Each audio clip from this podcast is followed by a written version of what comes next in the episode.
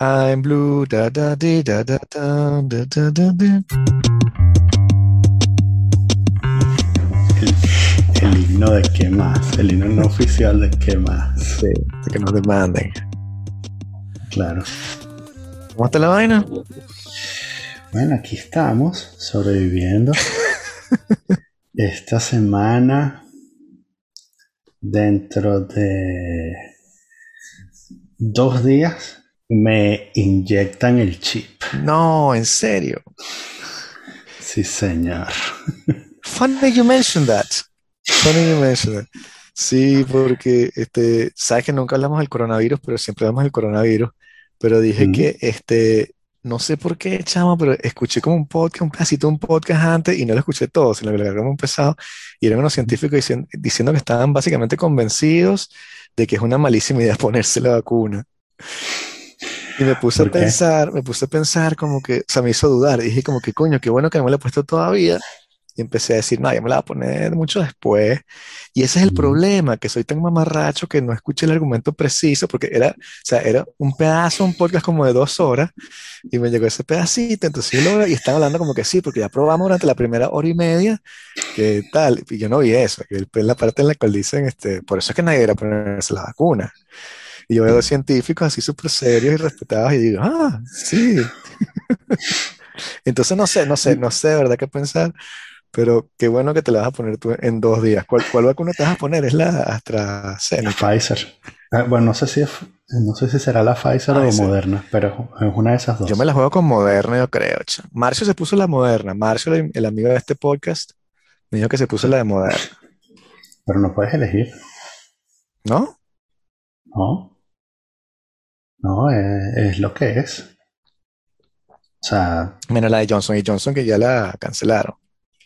eh, eh, pero la, creo que la cancelaron, pero la reactivaron. Así que, Sí. o sea, que igual.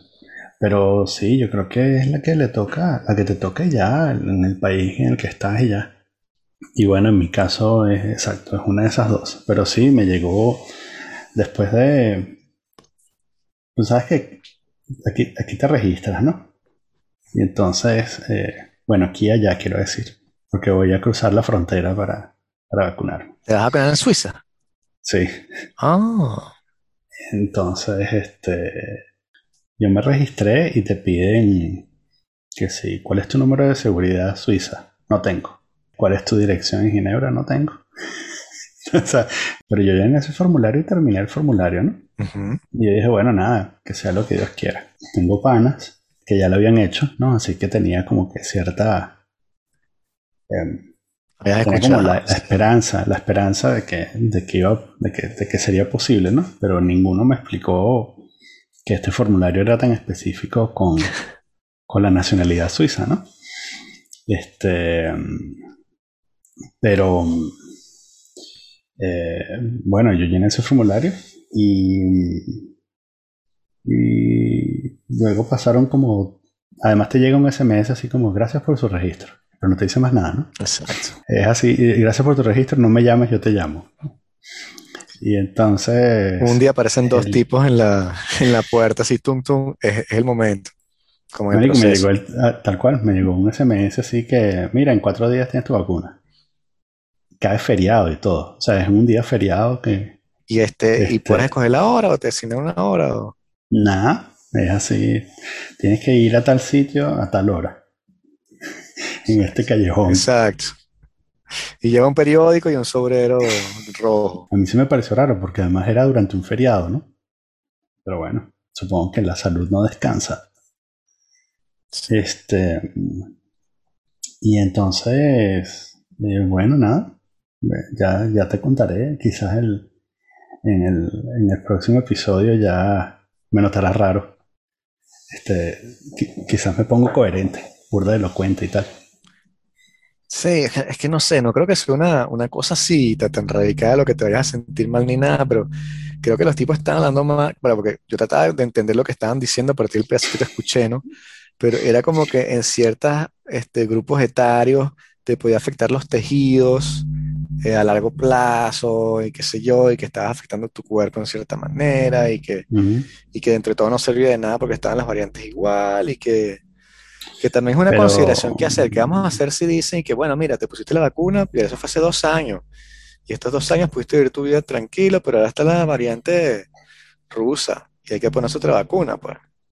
la obsolescencia programada, Claro. que, que sale el, sale el, el COVID-23 y entonces ahora tienes que actualizar tu base de datos de antivirus, ¿no?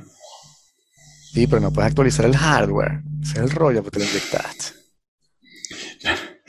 Pero, mm, pero si, pero eso se supone que es eh, aquellas en las que te inyectan el virus, pero eso- eh, tengo entendido que si te inyectan el ARN mensajero, eh, hay más chance de que, de que toleres las variantes, ¿no? Eso es lo que tengo entendido. Eso es lo que también entendí yo, sí, que el ARN Ujú. mensajero era como el más seguro entre todos. Este, Que van- es más seguro de que no va a necesitar actualización. eh, bueno, no sé, no sé qué pensar. Lo bueno es que no estoy pensando en ponerme la vacuna, entonces no, no pienso en eso porque, pero ya Claro. me dirás cómo te fue, loco. O sea, no sé. Sí, bueno, este, ya veremos. Sí. Lo peor es que mi mamá se la puso en Venezuela. ¿What? ¿Cómo? Sí, le pusieron la Sputnik.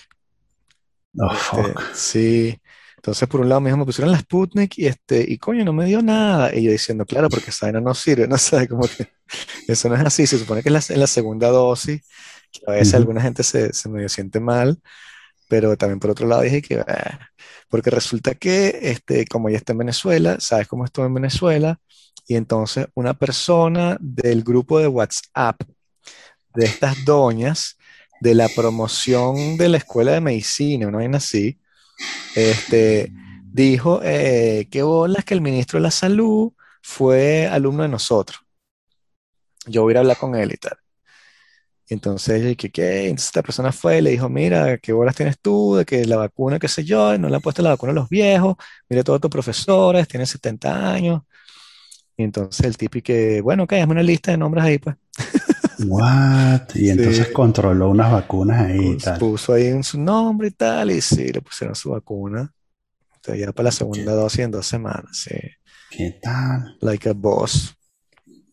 Bueno, bien. Sí, como es todo allá, Sí. ¿no? Todo es privado. Sí. Yo no sabía que estaban poniendo, yo pensaba que era toda una mentira, de que en realidad no estaban poniendo nada, pero supongo que se la ponen a los jerarcas de la... Sí, selected few, ¿sabes? Ujú, Y con eso también te extorsionan y tal, y, y- justamente te, Mm. te- te tenía un tema también este con el rollo venezolano, que quería este run by you. A ver, ¿cuál es tu, tu, tu opinión? Porque es como que, eh, bueno, tú sabes esto, obviamente, eh, que ahora hay sistemas en los cuales tú puedes pagar en euros, una especie de marketplace, que es lo que hace la empresa en la que trabajo ahorita, le creas una página web y entonces puedes comprar cosas, pero lo pagas aquí en euros y yo lo entrego en Venezuela. sí, Y sucede también con las farmacias. Y entonces, este, bueno, nos, nos pasaron un, un- un dato y tal, y qué sé yo, y dijimos, bueno, vamos a probar. Bueno, eh, Andrea quiso probar, porque estaba también la cuestión de, bueno, tú das la plata, no sabes si llega, te si tú pides algo, no se la quedan otro, y qué sé yo. Y entonces, bueno, era el aniversario de, de los suegros, y para darles un, un regalo, una cosa, y hizo una compra ahí, este, más o menos decente, también le compró whisky, este, algunas charcuterías para que celebraran, ¿no? Y, y la cosa llegó perfecto. Y si funciona, y entonces, eh, ahí el dilema, eh, todos sabemos que a pesar de que la reacción número uno de las doñas así venezolanas es como que, qué bien que por fin pusieron un sistema para que uno pueda ayudar un poco, esa no es la reflexión que hay que hacer, la reflexión que hay que hacer es que atrás de eso hay un tipo haciendo plata que está conectado al chavismo. ujú, Y empieza el problema de, este, si no quieres apoyar al gobierno cubano, no puedes fu- fumar cigarros Romeo y Julieta, ujú, tomar, tomar sí, ron cubano, ¿no? Entonces, ujú, el dilema es, si tienes familia en Venezuela o gente querida en Venezuela, eh, la posibilidad de que los ayudes utilizando ese sistema va en un espectro. Y el espectro, lo- la asíntota como negativa, y lo que estaba pensando es como Alec Boyd, quería como que, no, más nunca, yo no hago esa vaina, no lo doy plata, no importa si es mi, mi mamá, mi tía, qué sé yo, eso, es- eso no se puede hacer y si tengo que hacerlo, de otra forma. Que es el Mm, absolutismo kantiano. Cuando es la posición de Kant con la mentira, el tipo dice, nunca puedes mentir, mentir siempre es inmoral, eso nunca es una cuestión. Y tú le dices, sí, pero si llegan los nazis y me dicen, tu vecino es judío, dice, no puedes mentir, tienes que decirles que sí. Esa es la posición kantiana, que sería como esa asíntota, ¿no? Y del otro lado estaría la persona, no sé, que, que, que le manda plata todos los meses a su, a su gente querida y este, tratando de utilizar ese sistema. Entonces, en ese espectro, ¿dónde te situarías tú o cómo lo ves tú? No es fácil, definitivamente no en el de, no en el kantiano, este, porque no tengo la, claro. no tengo la fortaleza moral eh, para, Mm. para ser así. Eh, o sea, tengo, Ah, sí, de- decía, eso de Alec Boy con todo el respeto que le tengo al personaje, ¿ah? No era un dig, era porque justamente mm, él, él sabe que él es así, y él- o sea, y por eso no, admiro, no, justamente. sí, sí, claro, sí, eh, somos dos. Eh, eh, sí, yo no tengo la fortaleza para, tengo como la, la, todavía me queda un poquito del, del el, el impulso como para engañarme a mí mismo o a los demás y decir que yo puedo tomar alguna posición absoluta, pero como bien sabes, a medida que, que vamos envejeciendo, o que voy envejeciendo para hablar de mí solamente, eh, bueno, me voy dando cuenta de que, de que todo es gris, todo el mundo es gris. Y, mm, y es uno de los aspectos que menos me gusta de envejecer y menos me gusta de mí mismo, además. Porque me gustaría, ¿sabes? Por otro lado, me gustaría tener el pelo largo y gris y ser, ¿sabes? El carajo que fabrica su propio vino y no toma bullshit de nadie. O, ¿sabes? O ser como Alec Boy. Este, pero no soy así. Entonces, crecer es conocerse, ¿no? Y entonces, en esas circunstancias, sí, bueno, yo sé que al hacer eso estoy ayudando a algún enchufado. ¿no? Por cierto, ¿cuál es la app para saber de cuál enchufado estamos hablando? No recuerdo, este, pero eh, me la pasaste, me, ya me llegó por tu lado. Sí, correcto, sí, porque te iba a preguntar si era la, de- la que, te- la que les había pasado a Sí, Mónica, sí, sí. que a nosotros también nos funcionó bastante bien. Y, y yo lo pensé, ¿sabes? Eh, eh, son unos chamos que están en Estados Unidos, eh, pero eso no impide, eso no quita que, que... Y bueno, e incluso, ¿sabes? Hace 20 años, este, en Venezuela, igual yo, qué sé yo, pedía vainas en Estados Unidos y llegaban por correo, eh, ¿sabes? Puerta a puerta, o llegaban por correo. Y, y eso ahí estaba alimentando el monstruo, ¿no? Una, una cadena de, de sobornos que hacía, ¿sabes? Que ponía sobre ruedas el paquete desde el momento que se bajaba del avión hasta que llegaba a la puerta de mi oficina. Y después el control de cambio aún más, porque era, ¿sabes? Un, un, constructo de corrupción montado encima de otro constructo, ¿no? Era ese constructo de corrupción que hace que yo tuviese dólares a un precio irrisorio, como que me hacía partícipe de la destrucción del país, mi, pequeño, mi pequeña contribución al horror, y encima de eso, eh, toda la cadena que ya existía de corrupción para que los paquetes llegaran. ¿no? Entonces, no veo, eh, eh, no, no he aprendido lo suficiente. O sea, Sí. igual usaré, us- usaré estas aplicaciones si, si se trata también de, eh, ni siquiera de sobrevivir. O sea, no hablemos ni siquiera de, de darle, a- de regalarle a alguien la oportunidad de sobrevivir, que ya eso sería, por supuesto, una justificación como loable de, de por qué romper las reglas. Pero no, de alguien está cumpliendo años y quieres darle, ¿sabes? 15 minutos de felicidad, ¿no? Y lo haces y ya. Claro, claro. Es que justamente mi reflexión seguía por allí. Es una vez que tú dices este, que le mandaste algo a tus suegros, porque obviamente son tus suegros, este, tienes como que abrir el círculo ontológico para decir hasta qué punto va a ayudar a la gente. Y empieza, entonces ayer estaba echando broma con, con Andrea diciéndole como que, ok, aquí vamos a hacer una prueba, pues. Este, a tus tíos, este, bueno, sí, a todos.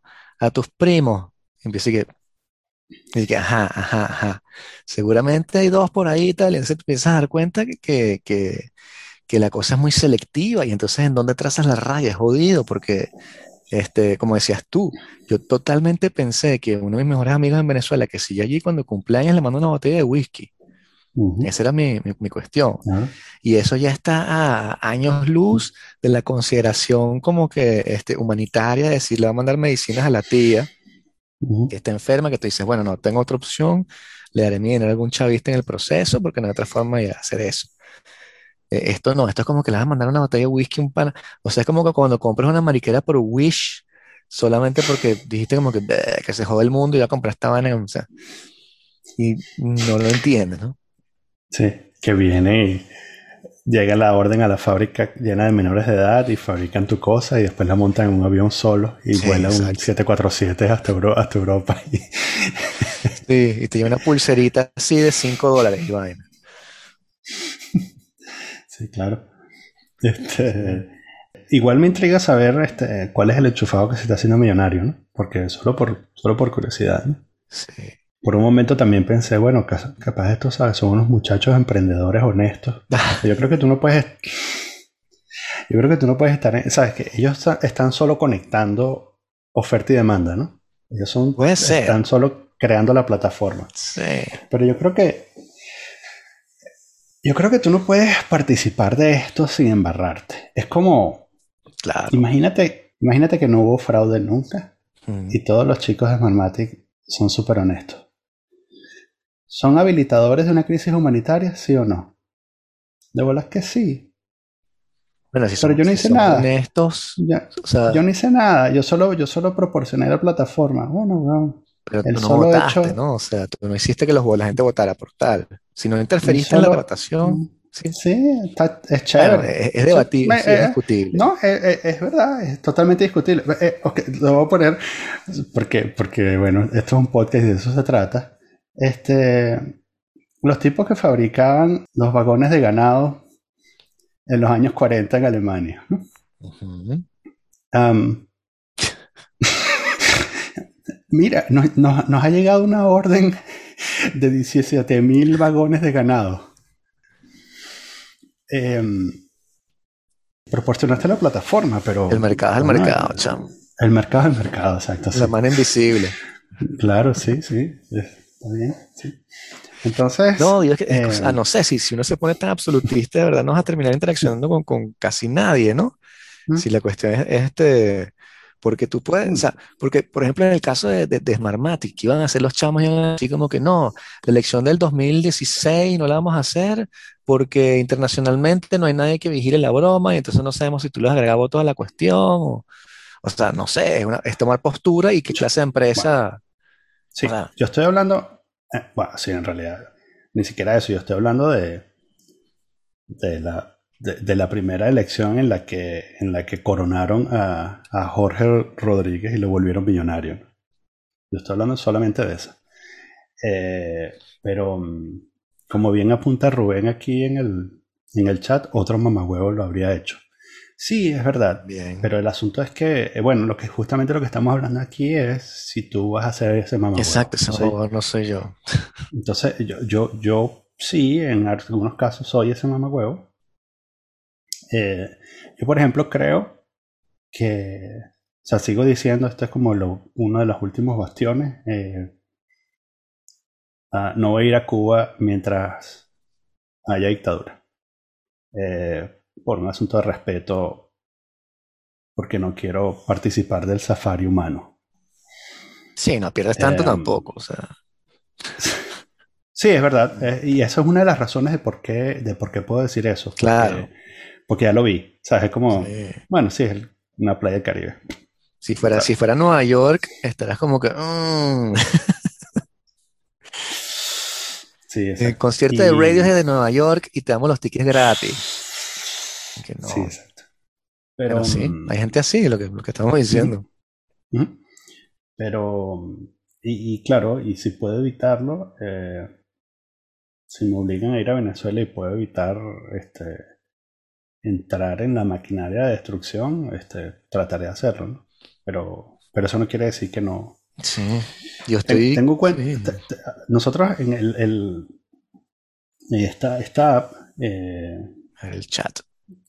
Que, esta app que, que hablamos... Eh, todo empezó, la descubrimos, Mónica la descubrió porque eh, la señora que trabajaba en la casa, en el apartamento de los, de, los padres de Mónica, cuando Mónica era pequeña. Es básicamente una de las personas que crió a Mónica. Em, bueno, está enferma y está jodida como un montón de gente este, pobre en Venezuela. Y entonces, eh, bueno, la ayudamos, compramos medicina compramos comida y compramos cosas que, que ella antes podía comprar, pero que tiene cinco años que no ve, ¿no? Claro. Y, y, bueno, es una cosa, bueno, que lo haces y ya, ¿no? Sí, sí, o sea, me recuerda eso, me, recuerda la posición de, de Camus con la, con la guerra de Argelia. ¿Te acuerdas que cuando él estaba en contra de, de la guerra en Argelia y, este, y bueno, y también de los independentistas? y le dijeron que, que por qué, y él decía, bueno, porque, bueno, ¿cuál fue la cita exacta? Sinceramente hice un Google, no, pero era algo como que, este, creo en la libertad o creo en la, en la, en la independencia, este, quiero la, la, independencia del país, pero quiero más a mi mamá, y mi mamá puede estar montada en un tren de esos que exploten y que le pongan una bomba, ¿entiendes? Yo estoy en Francia y quiero que la cosa se resuelva de manera pacífica parafraseando. Y entonces, claro, se encuentra con Sartre que dice, no, la, independencia por encima de todo, el baño de sangre no importa, siempre es necesario, los gulags son una cuestión circunstancial. Este, y es más o menos eso, tú dices, bueno, tienes a tu familia ya, o alguien que quieres de esa manera que está, que está, o sea, que tú has visto vivir en, eh, estar en cierto nivel y tener un cierto nivel de vida que te, gustaba verlos como disfrutaban y que ahora no pueden acceder económicamente a eso y tienes la posibilidad de pronto su cumpleaños de brindarles un recuerdo, un, un placer.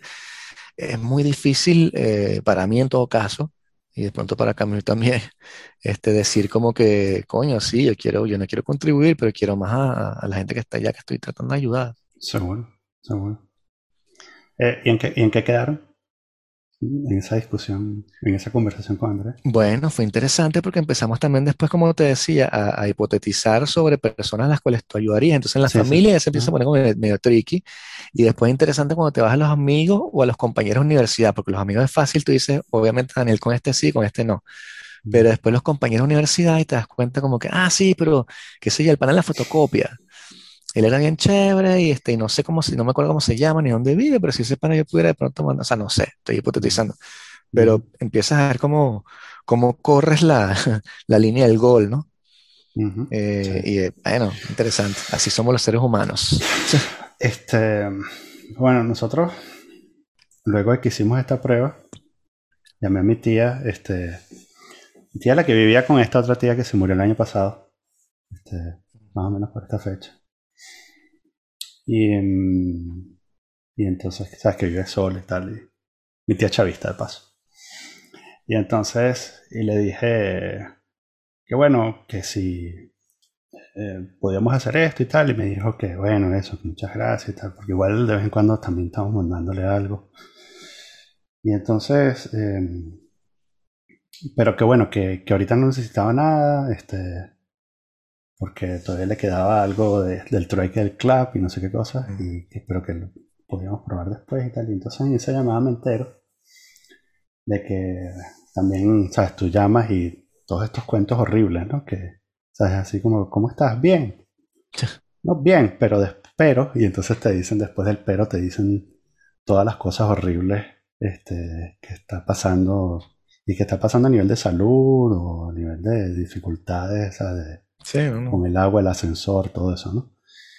Y, y entonces me dice, bueno, eso que está súper fatigada y no sé qué cosa y tal. Entonces me cuenta lo que, lo, que tiene. Y yo digo, esta cara tiene, tiene COVID.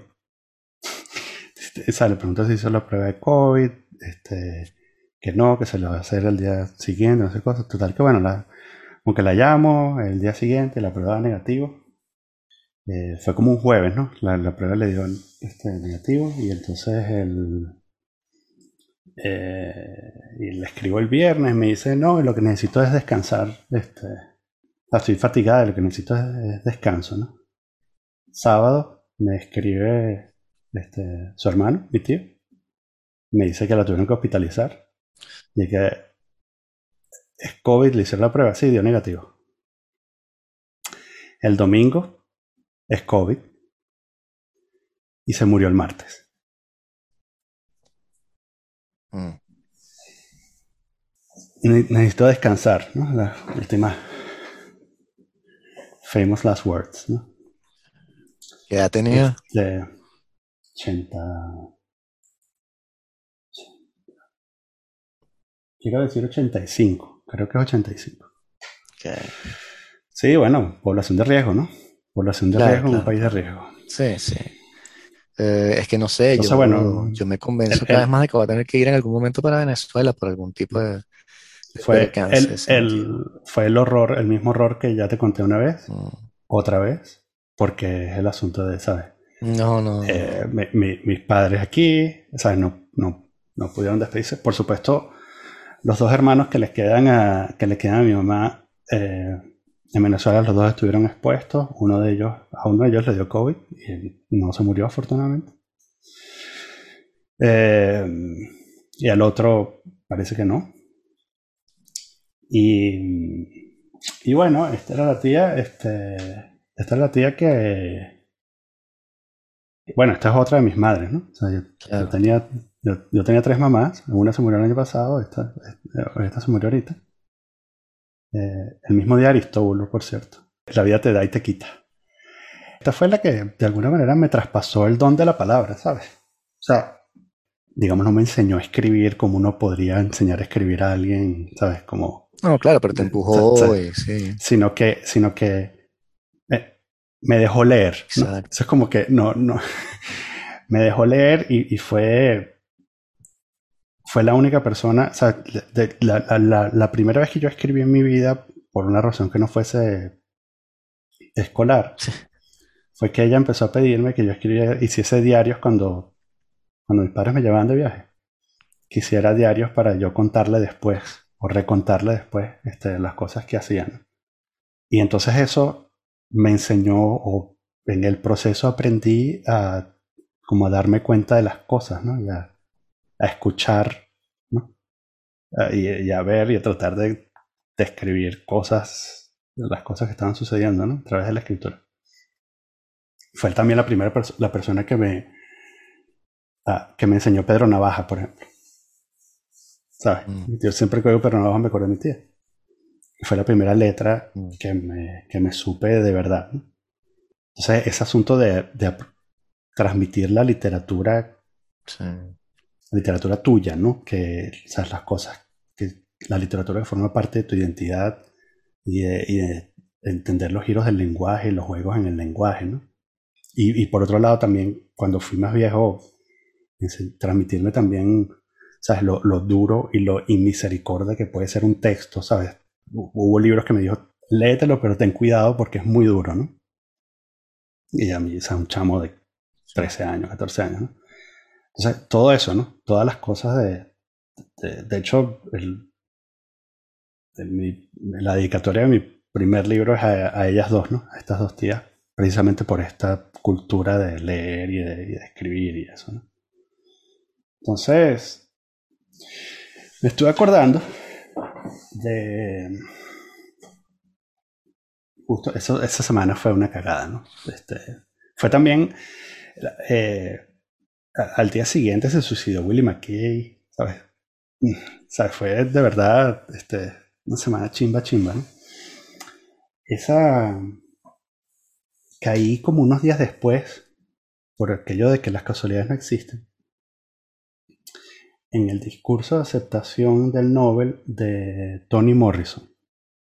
Okay. Toni, Morrison es la negra esta que ganó, ella ganó un Nobel en los 90 y fue la primera mujer negra que ganó un Nobel. Okay. Eh, y tiene esta broma que se llama, esta negra que se llama Beloved. Hay una película también que es arrechísima, ¿no? Este, sobre las consecuencias de la esclavitud y guerra civil y tal. Es bastante. Pero bueno, El punto es que en el discurso, el discurso de aceptación es, una es, es un palazo de eso. Tú, tú, te imaginas que va por un lugar, para un lugar y a mitad del discurso llega a ese lugar y dice, ya llegaste, ¿de qué vas a hablar ahora? ¿no? Y resulta que el, lo que sucede en la segunda mitad del discurso es la contraposición. ¿Sabes? Como que se desdice todo lo que ha construido hasta... Es, es arrechísimo. Entonces hay un punto en el que la tipa dice, eh, morimos. Ese es el sentido de la vida. Pero hacemos el lenguaje y esa es la medida de nuestra vida. El lenguaje es la medida de nuestra vida. Y encontré justo esto que era yo creo que lo que tenía que encontrar para poder pasar toda esta cosa de, mi tía, ¿no? Eh, la conexión entre, entre la muerte, el significado de la vida y la... Eh, pero el lenguaje también, y, regalar el lenguaje como, como forma de... como legado, ¿no? Pero es una de esas cosas, eh, además, que, perdón, ya, ya, te dejo hablar. No, no. Pero es, una, es una de esas cosas de... A mí me pagan por escuchar. Hablar, sí, sí, ¿verdad? Ya debió quedar en esa porque era mucho más fácil eso que estar inventándote este, filosofía. No, sí, está, está inventándote vainas para publicar en redes sociales. El que estaba también eh, recordando incluso cuando tuve esta, una conversación similar contigo el año pasado, ¿no? Este, aquello de ¿sabes? Como que preguntar la edad siempre es importante, ¿no? Porque eh, eh, es una tragedia, no sé si esto es la manera correcta de decirlo, es una tragedia menor cuando, cuando la vida es larga, este, la muerte es una tragedia menor, ¿no? Es esperado, digamos. Sí, es una cosa. No sorprende tanto. Este, pero por supuesto, eh, quizás, quizás lo que me corroe es el, el fin indigno, ¿no? Estos últimos 10 años que han sido totalmente indignos, sobre todo para, bueno, gente que trabajó toda la vida, ¿no? A pesar de que mira, era mi tía chavista, era, era una de estas personas que, ¿sabes? Que se fajó, ¿no? Que trabajó burda, ¿no? Y después lo perdió todo y votó para perderlo todo. Y es inescapable, ¿no? Es como estas que, que, no, no por el hecho de ser compartidas menos tragedia, pero es la tragedia que todos vamos a vivir, ¿no? Claro, pero creo que justamente que en ese proceso, en el proceso de la emigración que hemos tenido que, que vivir nosotros, de la migración, este, se da un proceso inverso, que es como el, las personas no se mueren, sino que se desvanecen. Van como, van como desapareciendo. O sea, yo tengo una serie de personas, este, por ejemplo, amigos de mi papá, que eran mis tíos, entre comillas, que no son tíos de sangre, pero son muchos sus tíos. Y tíos de caña. tíos de caña, que te, tíos que te enseñaban a, qué sé a montar moto y andar en barco, entonces eran tus tíos así finos, que bueno, que emigraron a Estados Unidos, entonces no los vi más. Después vinieron una vez, después yo me vine para acá, y se fueron para allá, hablábamos por internet, pero se fueron como... Y después, ¿qué pasó? Bueno, no, este, se murió pues. Entonces no hay como ese proceso de, película americana, del duelo y el cierre y el pasar la página, cuando lo vives de esa manera, e, es, muy coño madre porque de verdad lo vives muy distinto. No, no sé, hay un proceso de, pérdida de raíces ahí que, solamente pueden entender los inmigrantes, porque tú puedes tener amigos y gente que tú conoces en el país en el que tú llegas, en el que tú estás, pero, pero hay, hay, momentos en los cuales esa amistad de, cuna o esa familia no están, como cuando, cuando hay COVID y tienes que ver por dónde coño agarras en un confinamiento, no puedes llamar a tus panas acá y decirles que les va a caer en tu casa, en su casa. Mientras que un pana en Venezuela, así de infancia, tú fácilmente, yo te he dicho a ti, mira, pana, ¿qué pasó? Vamos a hacer el confinamiento juntos y nos hemos ido juntos en Venezuela. Entonces, este, este, e, es un, proceso muy difícil que se da por allí. Pero también te iba a decir, bueno, justamente que mencionabas lo, lo, lo que le sucedió a Willy McKee, que, que no le hemos hablado, pero no quería hablar de, de, de Willy McKee en, en, particular, porque tampoco conozco los datos del caso y, y- y todo es muy, muy, muy, es feo hablar de eso ahorita, ¿no? Desde una, una persona en particular, pero sí pensaba, este, quería decir más bien sobre el movimiento Me Too que se desarrolló en Venezuela, como se le quiere llamar, ujú, que por un lado que cómico, que, que, que extraña la manera en la cual apareció, también como que dos años después de todo, eh, y por otro lado, que me pareció, y es donde quería tener tu, tu opinión, pero me pareció que es como esa, ese típico síndrome venezolano de quedarse en el árbol y no ver el bosque, es decir, señalar a, a las conductas de ciertas personas que sí, evidentemente, eh, eran deleznables y oprobiosas y deberían ser este, fruto de nuestro más vil rechazo, pero por otro lado, obviar el hecho de que eso está enmarcado en una sociedad muy particular que refuerza una serie de conductas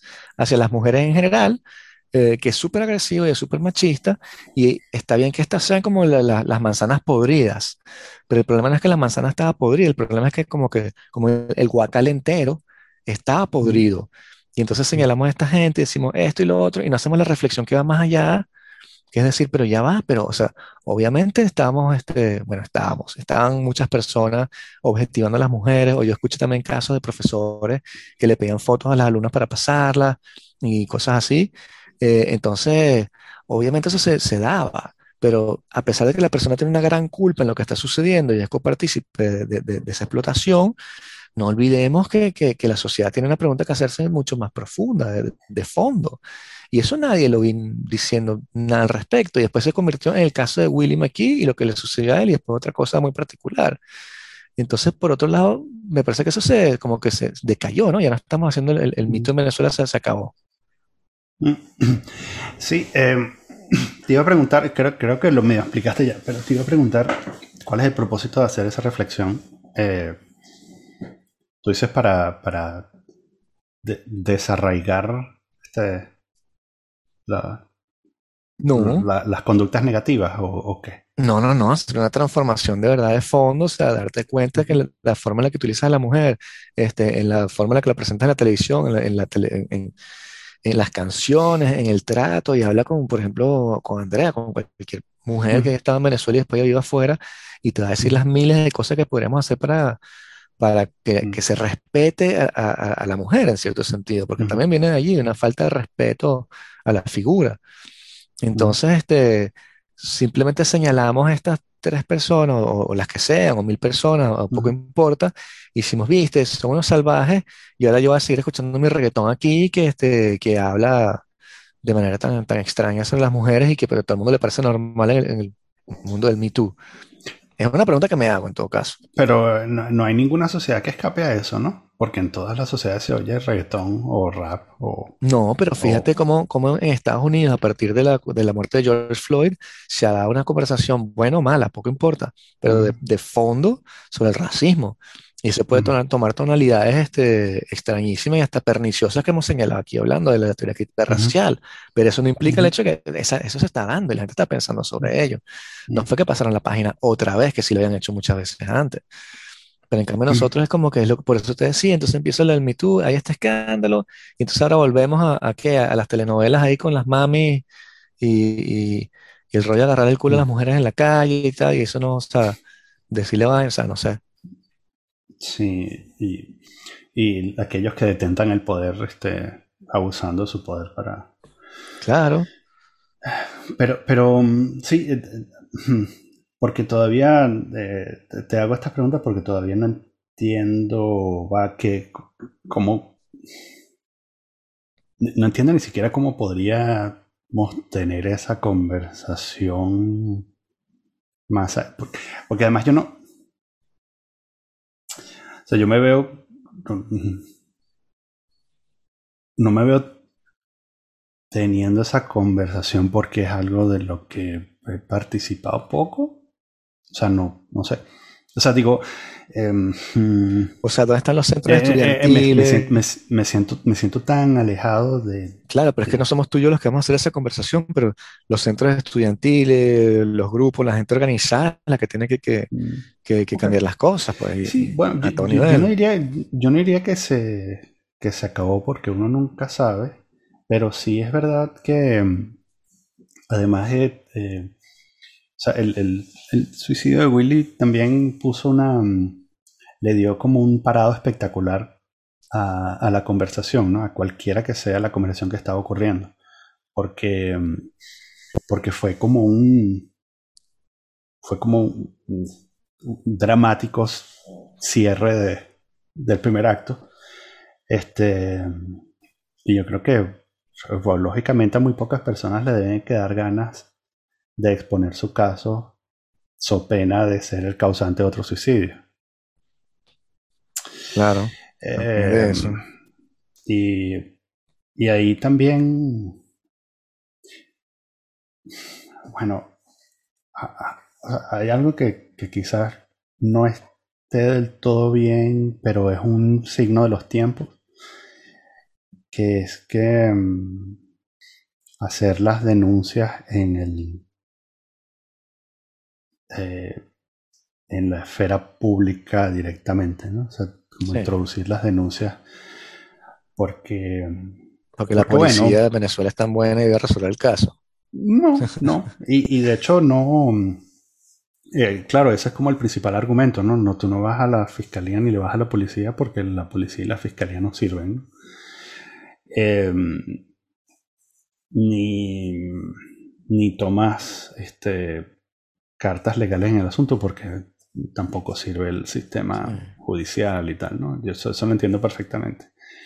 Eh, pero bueno, por otro lado, eh, todas esas cosas existen, o sea, todas esas uh, figuras y todas esas costumbres fueron inventadas porque en algún momento la humanidad se dio cuenta de que mm, eh, hacer juicios sumarios en público era una mala idea. Por ahí como en 1700 algo, este, nos dimos cuenta de que podía tener, perdón, claro. la clase gobernante, la clase gobernante se dio cuenta de que podía tener este, sí. efectos secundarios inesperados. Y, y, entonces por eso, bueno, está todo este asunto de el imperio de la ley y tal. Pero, mm, Pero ¿no, ¿no te parece que, que el, el, linchamiento en Twitter es completamente válido? Que es un argumento justamente que, que sostiene mucho, mucho de los justicieros sociales, que ¿sabes? Le, te, te, le, dicen racista el que es racista y feminaza el que es feminazi y todo eso. Uh -huh. este, obviamente eso está muy lejos de ser un linchamiento público, o sea, ¿no? Es cierto, pero a medida que nuestra vida se funciona más con, con nuestro avatar digital eh, y en una situación particular, eh, en, la situación particular en la que estamos, en la, en la que para muchas personas eh, la, la, vida digital es su fuente de trabajo, eh, o sea que hemos como migrado súbitamente al, al entorno en línea, eh, ser humillado en, la, en, una plataforma digital equivale a un linchamiento público. ¿Sí? Y bueno, no hay alternativas, por supuesto, no hay, ¿sabes? Una, una, una corte judicial de la Internet en la que tú, el, ¿sabes? Si tú vienes de un estado fallido, tú puedas ir y, ¿sabes? Demandar a la gente allá, ¿no? una corte penal claro. de Internet. Este, pero por eso digo que, que ese medio no debería servir de corte ni, ni, de tribunal, pero sí debería servir de vehículo para que, para que se, se lancen, no sé, conversaciones, discusiones, reformas, o, sea, o, que la gente de verdad de a pie haga el trabajo de verdad y empiece de verdad a reivindicar, sus derechos, este, incluso hasta en las juntas de condominio, ¿entiendes? Y llegar a la broma y decir, no, mira, pana, esto no lo vamos a calar más este, como que ella se calla y tal, ella tiene todo el derecho a hablar como tú, o sea, estoy inventando, ¿no? Pero, pero bueno, que si hay un empuje que, que se tra traduzca en la, en la vida real, porque no puede ser todo nada más electrónico. Pero uh -huh. en Venezuela por lo menos no, no se ha dado y parece que no se va a dar. Y, este, y son pataletas como, ¿tú te acuerdas cuando salió la canción de Guillermo Dávila? Este, sí, sin claro. pensarlo dos veces, le empujé a la pared, uh -huh. y era todo un rollo sobre la violación. Este, y tuvimos toda esta discusión, es comiquísimo, de hace 40 años. Eh, y después pasó que absolutamente nada, fue un fenómeno de moda, Después eso siguió y, la mujer siguió siendo, bueno, violada en Venezuela literalmente en muchos casos, lamentablemente. Entonces me temo que va a ser algo, algo así, como, como es todo chenú, todo es como efímero de, de moda, y entonces ahora vas a esta discoteca y después la cierran y vas a la otra discoteca y es como si nada. Estamos mm. todos siempre igual de felices. es posible. Es posible, eh, pero como te dije, yo creo que también eh, esta discusión fue truncada, ¿no? Em, o sea, incluso esta reflexión que estoy haciendo acerca de la de la validez de la, o de la invalidez de, los juicios sumarios en Twitter, em, la, la, hice después de que de este espectacular final del primer acto, como dije. ¿no? Entonces, em, pero si no hubiese ocurrido, si no hubiese, lo que hubiésemos tenido una cadena aún más larga de, de denuncias, eh, no me habría hecho esta reflexión, ¿no? Em, eh, o sea, ¿no te parece, no, te parece que este, en el caso específico, ya que estamos hablando de, porque sucedió en Venezuela de manera muy específica en el círculo de, escritores por algún motivo, al menos ahí apareció y había poetas y otra gente involucrada, este, ¿no te parece que allí debería haber una, no sé si una reflexión, mea culpa o qué sé yo, este, estamos hablando de un sistema en el cual hay una tribu que va a escoger personas y colocarlas en posiciones de poder, con o sin talento, esa es otra discusión. Muchas veces con muchísimo talento, pero hay un sistema que corona personas y quita otras y si te pones en las malas con ellos, que le sucedió incluso a, Cabruja en algún momento. Este, mi papá me contó que Cabruja en algún momento le, se peleó con Miguel Otero le dio como que su papá no era tan buen escritor y qué sé yo, y le, lo pusieron en la lista negra, chamo, este, y después tuvo que ir a disculparse años más tarde, fue mm. humillarse básicamente para poder venir a tener como el segundo aire. Pero en un momento, o sea, el tipo lo votaron del periódico, o sea, nadie es intocable allá. Entonces, no tener esa reflexión de decir, tiene este sistema que, que corona estos bichos, después los caras se creen que son este, este, la gran vaina, abusan del poder, ya, ya, tú lo ves cómo se comportan. En muchos casos, muchos casos no, muchos casos son buenas personas, etcétera. Pero todos conocemos al escritor, cineasta, músico venezolano Magüevo y de, todos los países también, este, que abusa y tal y qué sé yo. Y en Venezuela son un puñado que los coloca, y es un puñado el que los empuja hacia adelante. Entonces esa gente también debería, o deberíamos todos decir como que qué clase de sistema estamos haciendo en el cual pueda una persona con, con, con este CV, este currículum vitae, tener tanto poder y, y, y, por qué, quién lo puso allí, o sea, no sé, no sé, son cosas que se me ocurren, ¿entiendes? Estamos planteando acabar con los globos de oro porque no es tan representativa, al menos en Estados Unidos, y hay toda esa reflexión. Y en Venezuela no podemos ni siquiera decir eso, una cosa como la que acabo de decir, si tienes aspiraciones a publicar allá. Es ridículo. Y sucedió hace poco, hace unos años, con este poeta que se llamaba Castro, no me acuerdo cómo se llama este chamo, Alejandro, Alejandro Castro, que publicó una broma, chamo, diciendo que, que, todos eran algunos mediocres y unos falsos y qué sé yo, y se armó una zaparapanda en la cual salieron los grandes manitúes, mejor no mencionarlos porque después nos tenemos que disculpar otra vez en el podcast, este, unos grandes manitúes así, ah, este poeta y tal, diciendo tantas cosas, y lo peor es que todo el mundo decía sotoboche, que el tipo tenía razón y que de verdad este, no eran tan talentosos como pensaban y que, que fuera la gran vaina y que es todo un sistema y se pagan y se han el vuelto. Entonces, bueno, este tipo de cosas debería empezar esa discusión, pero no, vamos a quedarnos en un caso aislado de una persona que probablemente tenía problemas psicológicos y termina en un drama. entonces mm. es culpa de la que lo acusó por internet, no sé. Eh, con el temor de, extender este podcast seis horas, eh, o sea, me, podría quejar de, de que sí hay un montón de escritores que parece que no tienen talento, más allá de que... Yo soy un mal juez de la calidad de un escritor porque, bueno, me conozco. O sea, no me hagan caso. Pero hay un montón de gente que muchos consideran buenos escritores y no, no me parecen buenos escritores, ¿no? Eh, pero yo pensaba antes que era una cosa única de Venezuela y lo que me he dado cuenta es que tener una cohorte de escritores mediocres y construir un entramado frágil sobre ellos es parte de cualquier sistema editorial, al menos en los países hispanohablantes. ¿Se parece? En España, en España, en México, en Argentina, Colombia. O sea, el Club de los Favores existe, pero en Venezuela es lo único que hay. Es obvio que si tú eres amigo de Bret Easton Ellis, es más fácil que te publiquen y si te peleas con él va a ser más difícil. Pero si, si, te quitas de él, te vas para Los Ángeles y tienes otra persona. En cambio, en Venezuela es nada más esa cortecita es lo que tienes y, este, y una vez que te pones en las malas no vas a publicar nunca. Y si es lo triste. si, publicas en tal revista que, cuyo editor tiene un beef con, con otro carajo, este, también pasa. Claro, ¿cuánta gente no se, que, no se arrechó con panfleto negro? Sí, bueno, no, pero no estoy hablando de Venezuela. Ah, estoy hablando de, estoy hablando de, por ejemplo, si escribes en letras libres, no me acuerdo cómo es que se llaman la, cómo se llaman las otras, pero si escribes en letras libres, entonces este, eres un huevo porque, porque y no puedes publicar en este circuito y, ¿sabes?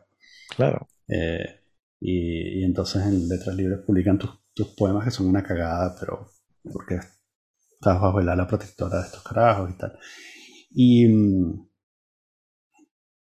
ah, o sea, yo no yo, leo, letras libres, yo leo letras libres con fruición. Me parece que mucha gente muy arrecha publica ahí, pero, eso no quiere decir que sean buenos.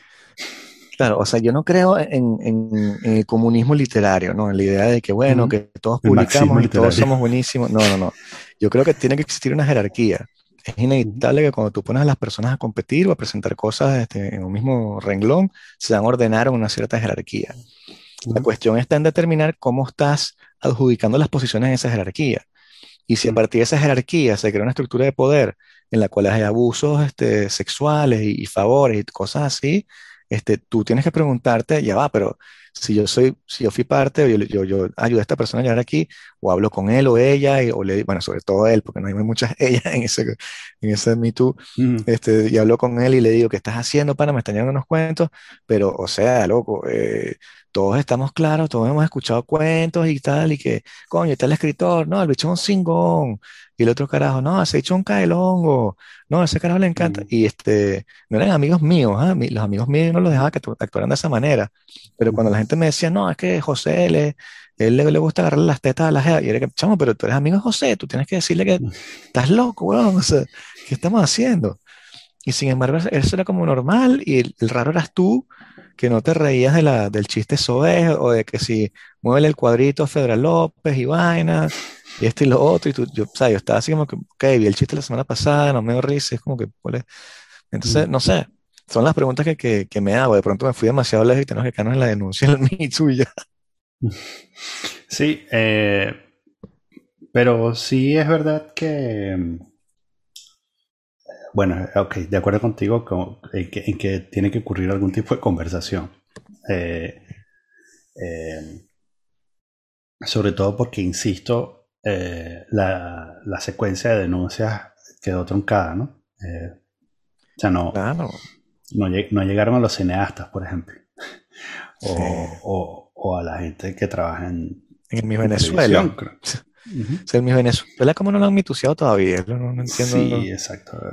Venezuela, o, de hecho, creo que cada canal de televisión se merece un propio Me ¿no? claro. Como una, temporada. Ellos tenían casting couch, chamo. Tenían casting couch en la, Y eso lo sabe todo el mundo. O sea, entonces, y entonces, eh, y entonces este, el, no, no creo que haya ánimos por, por esto que sucedió. No creo que mi papel ahí es quedarme callado. porque la intuición, o sea, tengo la intuición de que es lo mejor que puedo hacer, ¿no? Eh, porque además me parece que, em, bueno, eso, que otra gente tiene algunas cosas que decir que, que, mueven la conversación hacia adelante. Y hay un montón de gente que no quiere que la conversación avance también. Eh, claro. ¿Sabes? Este montón de gente que, que, está que está de plano en desacuerdo con, si quiere hablar del tema. Eh, que ya de por sí, sabes que incluso podríamos tener una conversación a nivel de sociedad sobre eso, ¿no? Este, eh, olvídate que estamos hablando de violaciones. Eh, ¿Cuándo vamos a tener conversaciones incómodas como adultos? Claro. Sin, sin insultarnos. Pero es que es lo que le decía, porque ni siquiera es una cuestión de, para mí no era un problema estrictamente sexual, era, una- era un problema que tenía que ser visto bajo la lupa de, de el, uso y el abuso del poder, porque era el poder puro, no era una cuestión sexual. Yo seguí el caso de, de- de un poeta, que sé yo, un profesor, que le pedía nudes a, las- a las chamas, y si las chamas no, no se las daban, las raspaba, ¿no? Y entonces Andrea me preguntaba y me decía, pero ¿cuál es? O sea, ¿qué es eso? Estás viendo una foto que ya tenía el tipo. Y entonces yo le digo, Andrea, pero es que el rollo no es ver tu, o sea, tu, masturbarme con tu foto. El rollo es dominarte. Que yo tengo el poder de que tú me des esa vaina, que tú te desnudes para mí. Eso es lo que estás ejerciendo ahí. es como la violación en la guerra, que es como someter al enemigo, ¿no? Claro, es la humillación máxima. Y es lo que, y esa estructura aparece en todas partes de Venezuela. Y en la política que hablábamos al principio, obviamente, la corrupción, ah, si no te gusta, tienes que pagar, tienes que tener un timbre fiscal, no te voy, te remolco tu carro, te jodo, te da- no conoces a nadie, no entras a la discoteca, ta, ta, ta. Y es un sistema que se, que se, se mueve por todos lados, y sin embargo lo que lo vemos es como por pedacitos, y vamos esperando desmontarlo por aquí, desmontarlo por allá, y después dice, coño, pero ¿cómo la oposición reproduce exactamente los mismos patrones de uso y abuso? Porque es un problema de poder, de dónde está en- enraizado el poder. ¿Cómo, cómo- cómo se gestiona esa conversación? Que, o sea, De verdad que un, de, de hecho, un artículo al, al respecto, chamo, o sea, aunque ok. todo el mundo nos va a caer encima. Pero algo exactamente que sí, sí. Ahora no se publicará en ningún lado, porque como nadie está publicando nada, y por las razones antes esbozadas, pero lo colgamos Sí. en Twitter de a pedacito. Ajá, y, y- y ¿cuál sería el enfoque? Vamos a, vamos a, a draftear ese- el borrador de, de- de ese, de ese artículo. O sea, ¿qué es lo que quieres decir?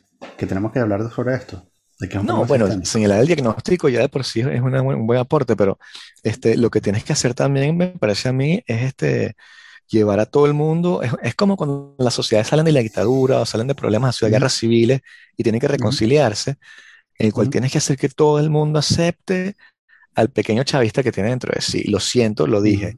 Todos, por más que estén ahí diciendo que yo nunca voté por Chávez, yo no sé qué vaina, y yo, siempre lo... No, chamo, eso justamente es parte Marico, del chavismo.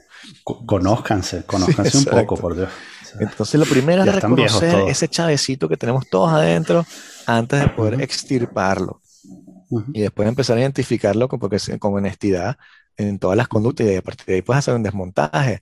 Pero si seguimos apareciendo, aparte de la cosa dialéctica de que nosotros somos los pulcros y los otros son los, los hediondos y tenemos que erradicarlos a ellos, seguimos en la misma. Algunas personas te dirán, este, ah, estás este, haciendo una apología de, de los victimarios y tal, porque estás diciendo no es un problema de ellos, sino es un problema de toda la sociedad y tal. O sea, esas lecturas Sí, de Twitter, ¿no? claro, claro, pero es que es un problema de, o sea, que, que va y viene, porque como te digo, en los casos puntuales obviamente hay que escribir una responsabilidad individual, eso es innegable. Pero si quieres cambiar la cosa y tener una- un enfoque distinto de toda la sociedad, tienes que partir del principio ese, el pequeño dictadosuelo que tenemos todos adentro si eres venezolano, y del, del, cuando, cuando tú dices quítate tú para ponerme yo exactamente eso. Es la gente que, y eso lo conocimos todos, gente que estaba siempre hablando mal de la política o de los escritores, y una vez que lo ponen en una revista, le dan un premio, qué sé yo, el tipo de pronto que, bueno, no, pero este carajo, todos es de pana, y te que sí, pero qué bola, pero antes tú decías que, no, no, no, no. Entonces, bueno, este, y eso lo tenemos todos, repite que también lo tengo. Entonces, Yo, ujú, yo estaría contento con que esa conversación ocurriera por al- en, en alguna parte de la, de la sociedad venezolana, al menos para, claro, bueno, para que no sean tan horribles y escandalosos en Twitter. Pero y empezar a mm, sanar, como dicen, como empezar a sanar, sí, pero, pero también hay que enfrentarse a la realidad de que, de que, bueno, hay una gran parte de compatriotas que ni siquiera se montarían en esa conversación porque Es un problema, sí. no, no está planteada, no está planteada la reflexión y la autocrítica, ¿no? Sí, bueno, pero llegan puntos de cambio, ¿no? En los cuales de pronto este, la cosa de Mandela va agarrando más y más fuerza hasta que dices, bueno, es innegable y una cosa que era impensable. O sea, yo me acuerdo, por ejemplo, Mm, cuando, cuando ganó Obama, que es un caso muy diferente, pero hasta que mm, Obama no ganó, era impensable que un negro fuera presidente de los Estados Unidos. Mm, Pero o sea, era así, yo, yo, co- yo conocí gente aquí que me decía, no, lo van a matar, le van a pegar un tiro porque no van a dejar que sea un afroamericano. mm, Y dije, chamo, o sea, y yo tampoco lo creía mucho, ¿no? mm. Y sin embargo, hoy en día es como que ¿por qué no es una mujer? Y tú dices, chamo, pero hace ocho, hace 12 años Sí. ni siquiera pensable que fuese un, negro, entonces vamos por parte. Mm, Y vamos a llegar y pronto vamos a tener un presidente trans, y quiero decir afroamericano para que no se ofendan también, pero, este, entonces no sé, llegan puntos en los cuales el movimiento se, se, se, se vuelca, pues tienes que empezar en algún lado, y me parece que la parte más honesta es esa, está como que el movimiento de los chavistas arrepentidos, y es como que somos todos. Sí, sí. Yo nunca voté por Chávez. Exacto, yo tampoco. Pero mandaste la, la botella de whisky, no sé qué tal. Pero, Entonces, tal cual. claro. Sí, mandé pastillas para el corazón, por lo tanto no tengo corazón.